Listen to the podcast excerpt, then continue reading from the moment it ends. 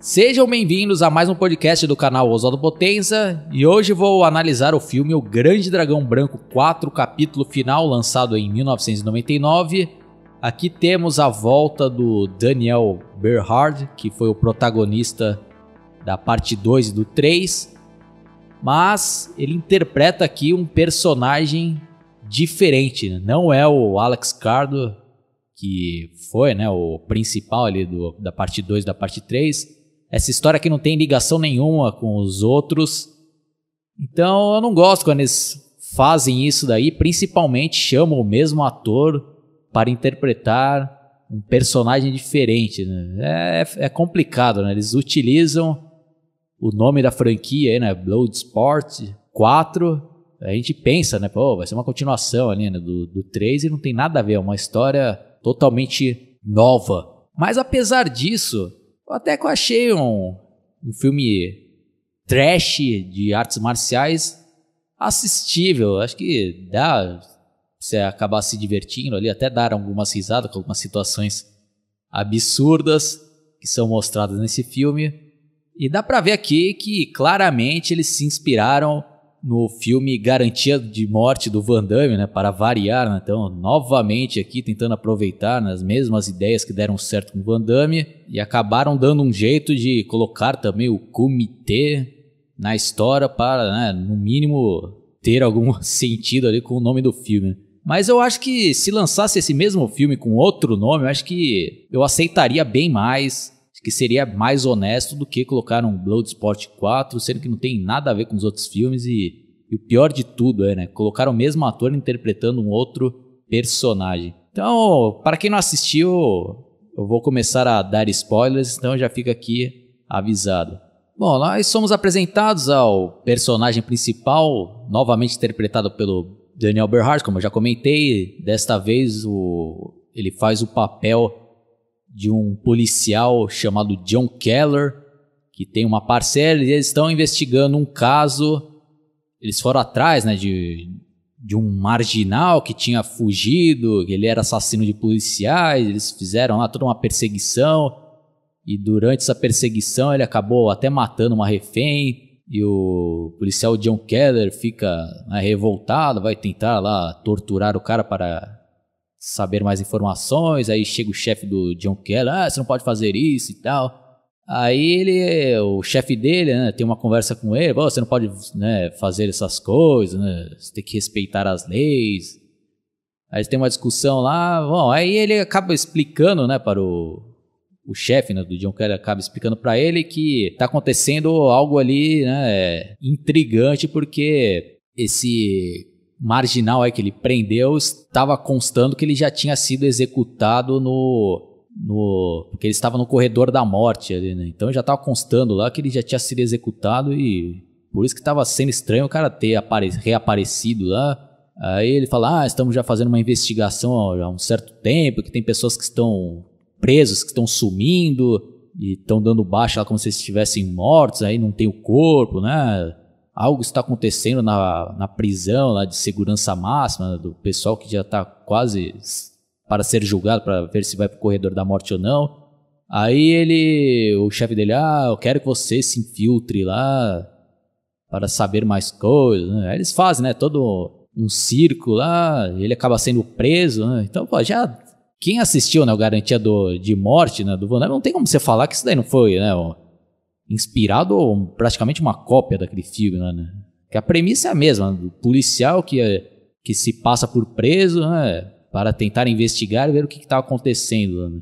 Bom, aí durante a prisão lá, né, ele vai fazendo uns contatos, né, vai ter também aqueles embates, aquela mesma história, um clichêzão de sempre. E logo de cara eu já saquei já, né, eu acertei já, né, porque está tão né, óbvio ali que deu para ver que essas pessoas que estavam sumindo ali, né, esses presos que estavam sumindo, estavam sendo recrutadas para esse tal né, comitê que estava sendo organizado por um, um, outro cara lá totalmente pitoresco que, que parecia até aqueles imperadores né, da, época do, de Júlio César, né, acho que até César, né, que chama o nome desse personagem e e é um cara, pô, até uns bagulho absurdo esse filme, né? Tanto que quem escreveu esse filme aqui, eu tava até dando uma olhada aqui, é um cineasta chamado Elvis Restain. Né?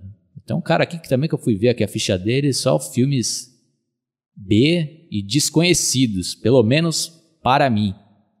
E esse diretor aqui tenta usar uma linguagem bem estranha que até lembra um pouco aqueles filmes do Zé do Caixão, principalmente aquelas cenas que ele retrata o, o inferno, no qual o Zé do Caixão está rodeado de mulheres né, com roupas ali estranhas. Então esse vilão aqui, né, que é o chefão lá, o cara fica rodeado de mulheres, as mulheres tudo lá. É até interessante a fotografia do, do filme, né? Como eu falei, né? Lembra ali, até parece até um filme ali meio de terror misturado com mistério, com suspense. Aí tem uns negócios que não tem como você não rir lá, né? O cara lá, né, deitado lá com uma mulher, e quando atende o telefone, né, as mulheres tudo lá aos pés do cara, dando a entender que o cara é fodaço. Né? é um filme. É aquilo que eu falei, quem gosta de filme trecheiras aí, acho que pode até gostar e dar umas boas risadas. Agora, quem não gosta desse gênero, já fica a minha recomendação para vocês passarem longe, porque é um filme que não dá para você levar a sério. Não dá, tem que levar mais pela diversão e, e dar risada, né? Para quem gosta né, desse, desse, estilo de filme. Bom, encurtando a história, não vou ficar falando aqui nos mínimos detalhes, até porque não tem, né, grandes revelações aqui. Mas aí, né, eles vão lá parar no, no, no comitê, né, organizado por esse cara e diferente dos outros, né, das outras edições que são mostradas nos outros filmes, esse daqui só um vai vencer e quem ganha a, a luta tem que matar o adversário. É uma espécie de mortal combate aqui, né? Tem que dar o fatality, né? E quem se recusa a fazer isso, os próprios organizadores lá matam o cara, né? Atirando, né? E as lutas aqui, até que, né, dá para assistir ali numa boa. Mais uma vez temos a influência ali do, do jiu-jitsu, que nessa época já tinha se tornado um grande sucesso lá nos Estados Unidos e, e já tinham incorporado um pouco ali das lutas de chão no, no Grande Dragão Branco 3. Nesse daqui tem mais ainda. E, pô, né, vou parar por aqui essa análise. É um, um filme que eu dou uma nota 4. Pro 2 eu dei 4,5. O 3 né, melhorzinho, eu dei uma nota 7. E esse daqui, uma nota 4. Ah, então eu já vou fazer aqui minhas considerações finais do, do final aqui dessa maratona que eu analisei da franquia O Grande Dragão Branco. O primeiro filme com Van Damme já entrou para a história, fez a carreira do Van Damme ali. O, tudo que o Van Damme conseguiu aí, com certeza, foi graças ao grande sucesso que foi o primeiro filme. E é um filme muito bem feito, filme simples, mas que deu tudo certo. O elenco foi muito bem escolhido, escolheram bem ali, né, um novato para ser o protagonista, que no caso foi o Van Damme, a carreira do cara decolou e ele foi, né, participando depois de grandes produções, tanto que acho que foi até por isso que eles demoraram para tentar fazer o 2, né, porque creio que tentaram, né, chamar o Van Damme para fazer a parte 2, mas como ele já estava já fazendo filmes com orçamentos maiores, né, e, e não tinha nem mais tempo, né, Aí eu acho que só em 96, cara, ah, vamos, né, aproveitar aqui o, a fama né, do nome da franquia Bloodsport, que aqui no Brasil foi chamado como o Grande Dragão Branco, e colocaram lá um cara para imitar um Van Damme. Aconteceu mais ou menos aquilo que aconteceu com Bruce Lee, de, de aparecer vários imitadores, né, e, e com isso o pessoal acabou até indo assistir esses filmes, né, como foi o meu caso, né, de ver o 2, o 3, são filmes ali totalmente dispensáveis, se não existisse, não faria falta nenhuma. Esse 4 aqui então foi pior ainda, né? Porque não foi nenhuma continuação do 3, já é uma história totalmente à parte. E até o presente momento a franquia morreu, né?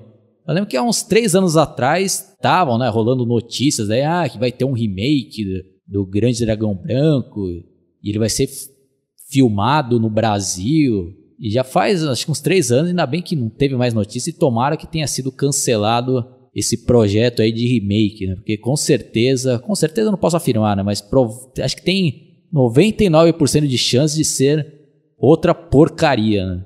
Então eu espero que nunca mais façam remake nenhum. Eu gostaria de ter visto uma continuação com Van Damme, mas nessa altura do campeonato não tem mais, né, como fazer, não. Né?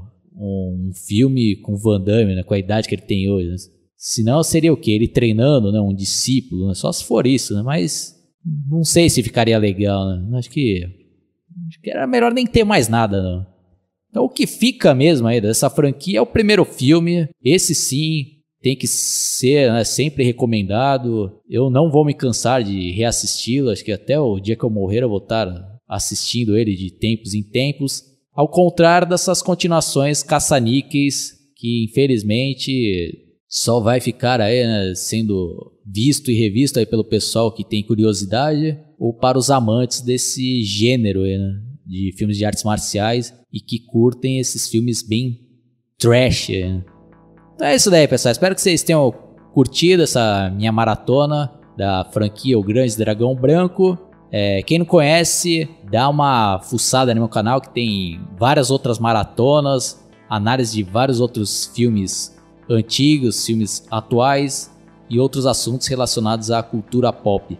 Conheçam também melhor meu trabalho como músico, procurem no Spotify ou no próprio YouTube por Charopex. Abraço e até a próxima. Falou!